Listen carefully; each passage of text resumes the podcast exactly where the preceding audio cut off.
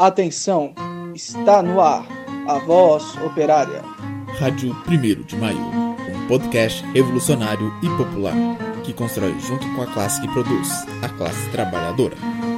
Eu sou Lucas Oliveira Álvares. E eu sou Marcos Santana. Oi, companheiros, meu nome é Daniela Lopes, eu sou uma das coordenadoras aqui da Rádio 1 de Maio e eu espero que vocês gostem do episódio. Esse podcast é favorável ao afastamento do atual presidente do Brasil, porque suas medidas autoritárias e fascistas ameaçam, inclusive, esse podcast. Apoie essa medida nas redes e compartilhe essa ideia. Sou o Bruno, sou assentado aqui na região da Zona da Mata, de Minas Gerais, no assentamento Denis Gonçalves. Um assentamento que tem 150 famílias pertinho aqui de Juiz de Fora, no município de Goianá. Faço parte da direção do MST de Minas Gerais, componho a direção do setor de produção, cooperação e meio ambiente do nosso movimento. E obrigado pela oportunidade de estar com vocês. A gente prazer é nosso, prazer é nosso, camarada. Deixa eu te perguntar, você teria alguma mística para indicar a gente para começar o programa? É... A gente está numa semana importante, né? Partir do dia, a partir do dia 10, é, vai ter uma ação 10, 11, 12. Vão, vão ter iniciativas a nível nacional, né, do Fora Bolsonaro, com, é, construída aí por várias organizações aí, é, puxadas aí pela Frente Brasil Popular, Povo Sem Medo e outras, e que talvez alguma coisa nesse sentido seria bom, né? É, tá tendo várias, é, várias chamadas, várias vinhetas. Quem sabe utilizar algumas dessas, acho que valeria a pena, né? Para reforçar aí a, a, essa jornada de luta, né? Mesmo que pelas redes sociais, né? Atos simbólicos que vão ser, fei ser feitos é, para não evitar aglomerações, né? Mas bastante coisa está sendo construída aí Brasil afora. Então, talvez alguma coisa nesse sentido seria bacana, né? Recentemente surgiu uma polêmica em torno da aprovação é, no Senado, por meio de 65 votos favoráveis e principalmente por parte da, da esquerda brasileira, é, da Lei 4.162 de 2019, que é o, marco, o novo marco legal do saneamento. Quais mudanças dessa lei do saneamento traz para o setor? Então, Marcos, é importante analisar a aprovação no Senado né, desse projeto de lei num contexto maior que é o contexto que a gente vive no Brasil. Se a gente não entende o contexto geral, é difícil é, entender como uma, um projeto de lei tão privatizante que está na contramão do que está sendo feito no mundo, né, pôde ter passado. A gente vive um momento de uma crise muito profunda, né, é, a nível político, nível econômico, nível sanitário também, no mundo, né? É uma crise sanitária causada né, pelo coronavírus que já matou centenas de milhares né, de pessoas e que é, reflete também, né, principalmente sobre a vida dos trabalhadores da classe trabalhadora. Mas antes disso, a gente já vivia né, uma crise econômica. Os principais dados aí da própria Fundação Getúlio Vargas mostram né, que o primeiro trimestre desse ano né, o Brasil já estava em recessão. E uma crise política causada né, por esse governo que a gente é, o denomina né, e o classifica como um projeto neofascista e ultraliberal que vem cada vez mais é, fazendo retrocessos aí de direitos básicos, é, atacando diretamente a Constituição de 88. Então, principalmente nessa lógica ultraliberal, é que a gente que é o contexto e que é a linha política dessa base de sustentação do governo é que a gente precisa entender o que está por trás né, de todas essas políticas de austeridade e essas políticas privatizantes, né, de vários setores, né, e a proposta né, dos ultraliberais é realmente avançar nesse sentido. É, essa, então, a lei 4.162, né, de 2019, é uma lei que ela, ela privatiza né, as principais, a proposta é privatizar as principais estatais ligadas né, ao serviço de saneamento e de fornecimento de água. É, serviços esses né, que desde a Constituição de 88 são tidos né, como direitos universais. Né? O direito à água é um direito universal. E então ela prevê que a água deixe de ser né, um bem natural e se torne uma mercadoria para as grandes corporações. A gente havia dito e reforça, né? Vários países do mundo, várias cidades importantes, né, como Paris, Berlim e mais de 256 cidades fizeram o inverso, né? Tiveram os serviços de água e saneamento privatizado e nos últimos anos vem reestatizando na lógica na lógica de que após né, ter sido privatizados, os serviços pioraram muito e que não é difícil entender, né? O lucro das, dessas empresas, né, dessas grandes corporações, está acima do direito à água, do direito ao saneamento. Então, a qualidade também diminuiu bastante dos serviços prestados né, por essas empresas que assumiram essas concessões aí nessas cidades. Então, essa lei é uma lei que está na lógica dessas políticas ultraliberais, né, privatizantes. E a gente tem certeza, né, num país como o Brasil, que tem 48% da população ainda sem coleta de esgoto, né, segundo os dados do próprio Senado,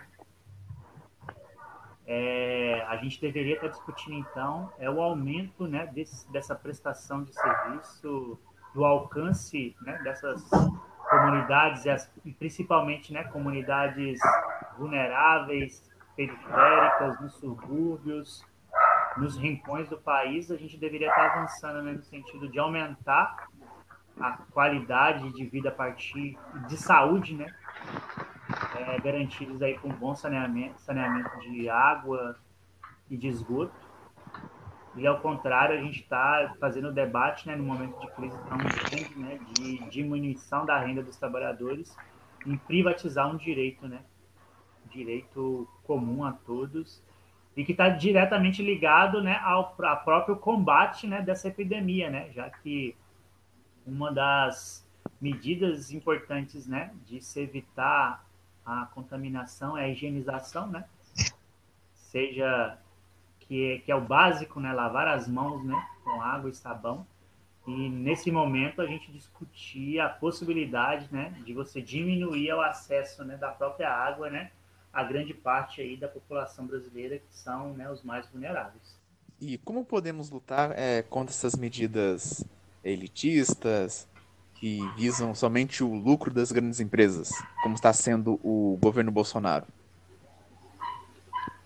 O que fazer é o que o campo democrático, o campo progressista brasileiro, as esquerdas do Brasil vem, vem discutindo, né?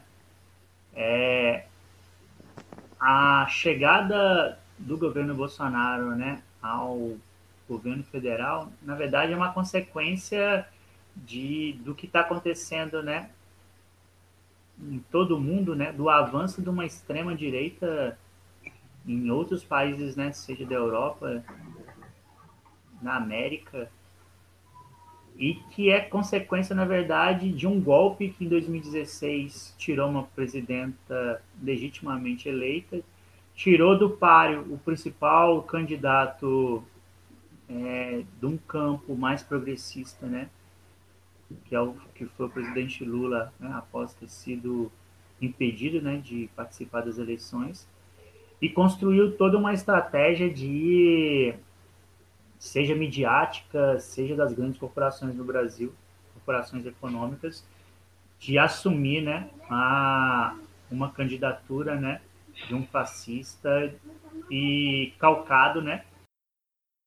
E como foi construída né, toda a, a eleição do Bolsonaro, seja a partir né, da, dessa rede, rede de, de comunicação, do escritório do ódio, né, que antes mesmo de 2018 já existia e que através das fake news e de toda essa engenharia do caos é, conseguiu então disseminar, né, falsas ideias, falsas notícias e diretamente influenciou, né, nas eleições.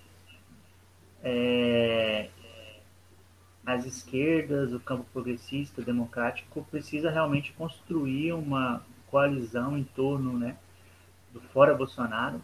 Só é possível fazer o debate né, da retomada da democracia no país com a retirada desse presidente e com a retirada, então, dessa, dessa faceta neofascista e ultraliberal. Essa faceta ultraliberal, ela é responsável, então, pela, e já anunciada, né, a vontade de Paulo Guedes, né, que é da escola, essa escola dos Chicago Boys e que implementaram né, todo esse pacote de maldades, de retrocesso dos trabalhadores no Chile e quer repetir isso aqui, seja através, né, já demonstrada através da reforma da Previdência, seja através de políticas de austeridades e de anúncios né, de privatizações, e cabe a nós é buscar então fazer a batalha das ideias em torno da construção então de uma contra-hegemonia que dê conta então de trazer a verdade, trazer a realidade né, aos trabalhadores, de que esse pacote de austeridades, o pacote de privatização, essas ideias ultraliberais da ausência e da, e da não participação, intervenção do Estado né, na vida pública, na, com políticas públicas, é algo que só pode fortalecer uma pequena elite, pequenas corporações. Então, a privatização de serviços básicos, a privatização de grandes empresas como tentativa né, de cada vez mais privatizar a Petrobras, Eletrobras, é, empresas tão importantes, né, que são patrimônio do, do nosso país, é só demonstração que esses ultraliberais não têm compromisso nenhum com o povo vulnerável, as populações de baixa renda, a classe trabalhadora que realmente precisa e, e, e, é fundamental cada vez mais avançar não na privatização né, de um serviço, de um bem natural como a água, mas na verdade avançar com serviços né, de saneamento básico, serviços de acesso à água. Então, cabe a nós né, unidade, dia 10, dia 11, dia 12, é, vão estar tá acontecendo né, essa campanha pelo Fora Bolsonaro no Brasil inteiro e, e, a gente precisa continuar nessa, mesmo né, com isolamento social, pela segurança né, é, nossa e de nossas famílias, mas a gente precisa cada vez mais construir essa hegemonia que mostre a verdadeira é, as verdadeiras intenções né, desse governo que está voltado para os interesses externos americanos e não tem nada de patriota, né? Ele é anti-soberania nacional, anti-recursos naturais, anti-natureza e anti-povo. Ô Bruno. Sim, Dani. Eu queria te perguntar a respeito daquele PL do Tasso Gereissati, que ele abre a ideia do mercado da água, né? E que às vezes conversando com algumas pessoas que têm visto como isso é mostrado na televisão, as pessoas não estão tendo dimensão do que, que esse PL traz agregado junto com esse outro do marco legal do saneamento. Você pode falar um pouquinho para a gente sobre o que, que esses dois juntos podem fazer com a água do Brasil? É, esse, esse projeto de lei é de 2017 e ele foi formulado né, pelo Tasso Gersati, e que é um dos acionistas né, da Coca-Cola do Brasil.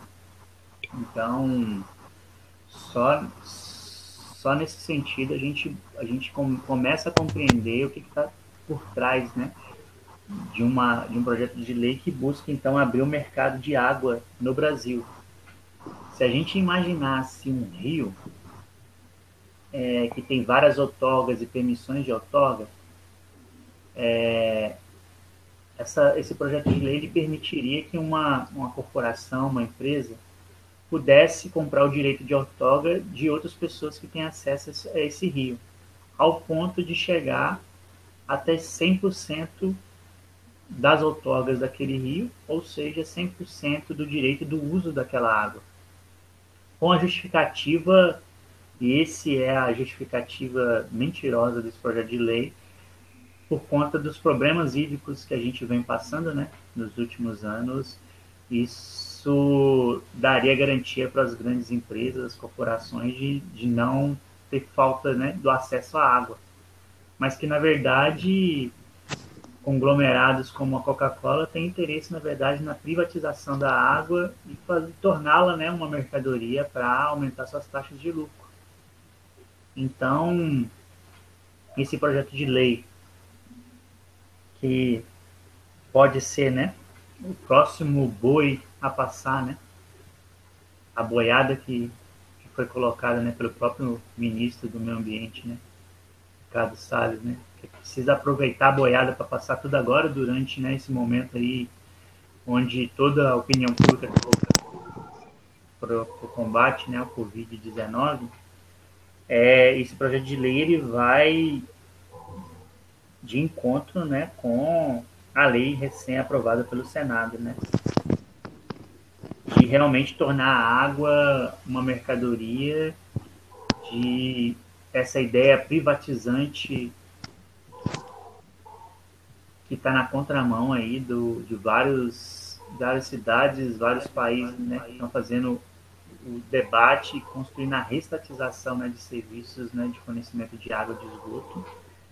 Então, esse projeto de lei é para atender os interesses né, das grandes corporações, da mesma forma né, que a lei aí 4.162. E a gente já pode ter uma dimensão do impacto disso para, por exemplo, para o MST ou para um pequeno produtor. É, a gente já pode ter algum traço sobre o que pode acontecer? tanto né, a, populações da cidade, as populações do campo tendem a perder muito, né? Quando você tem um bem natural que é universal como a água privatizado.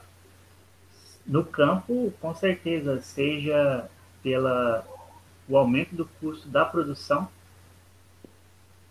e isso se reflete não só no campo, né, na, nas condições é, mais difíceis de se produzir.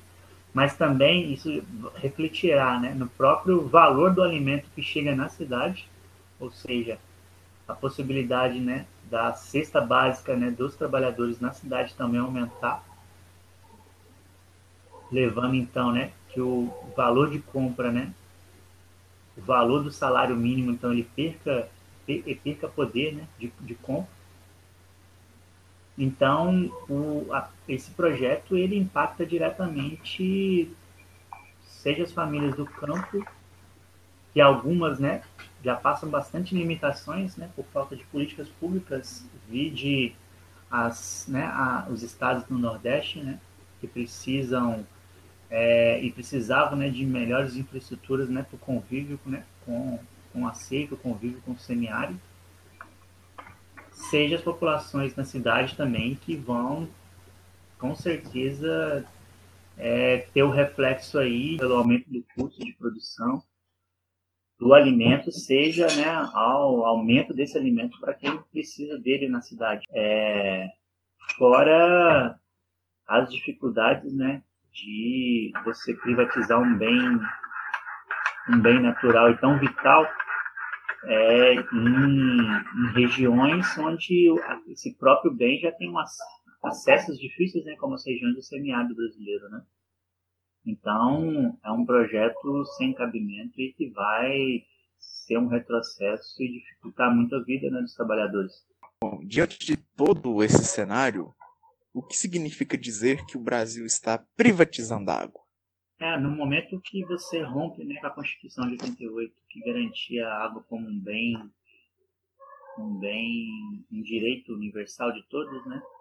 Você permitir a concessão para empresas, corporações privadas é, é mudar a Constituição e, e, colocar isso num novo marco, num marco onde você permite que né, esse bem natural seja, seja considerado uma mercadoria.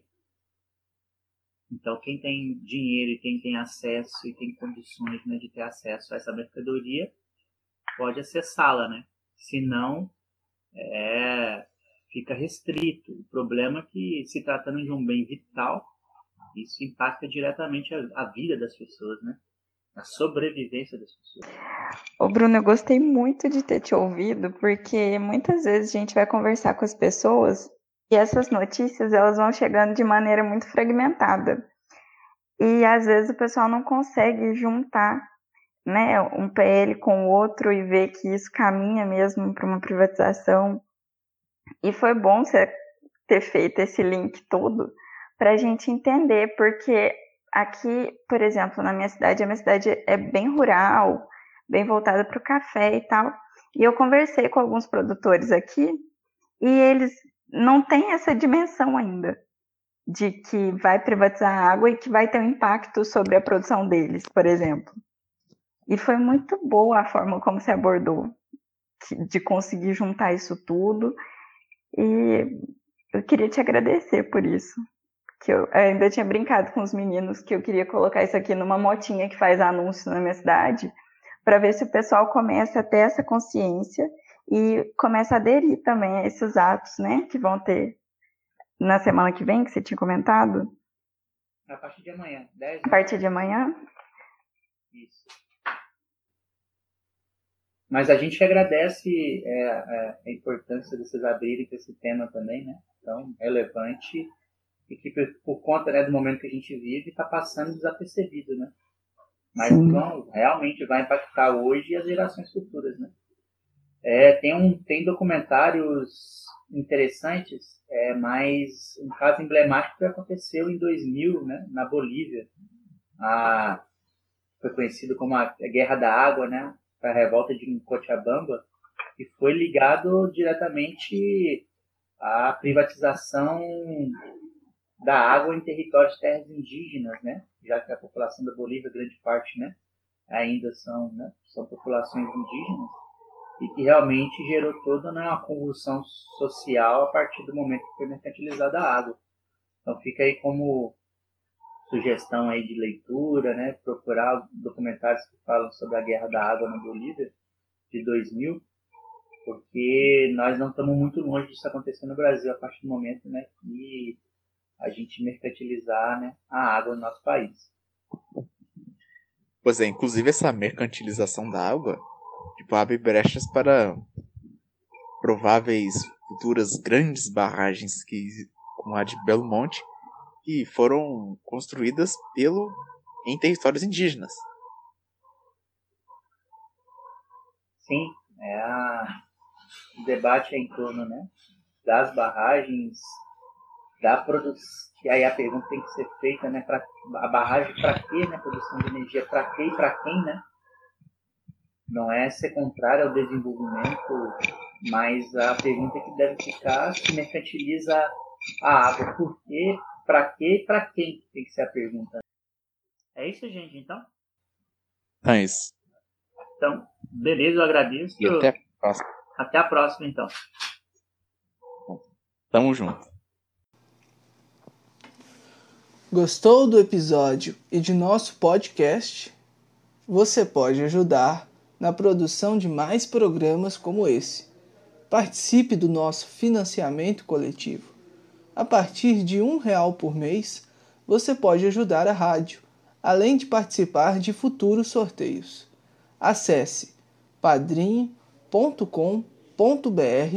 barra 1 de maio ou então entre em contato com o nosso Instagram, Rádio 1 de Maio, e acesse o nosso link na bio, que estará presente o link do nosso padrinho, em barra financiamento coletivo. Muito obrigado.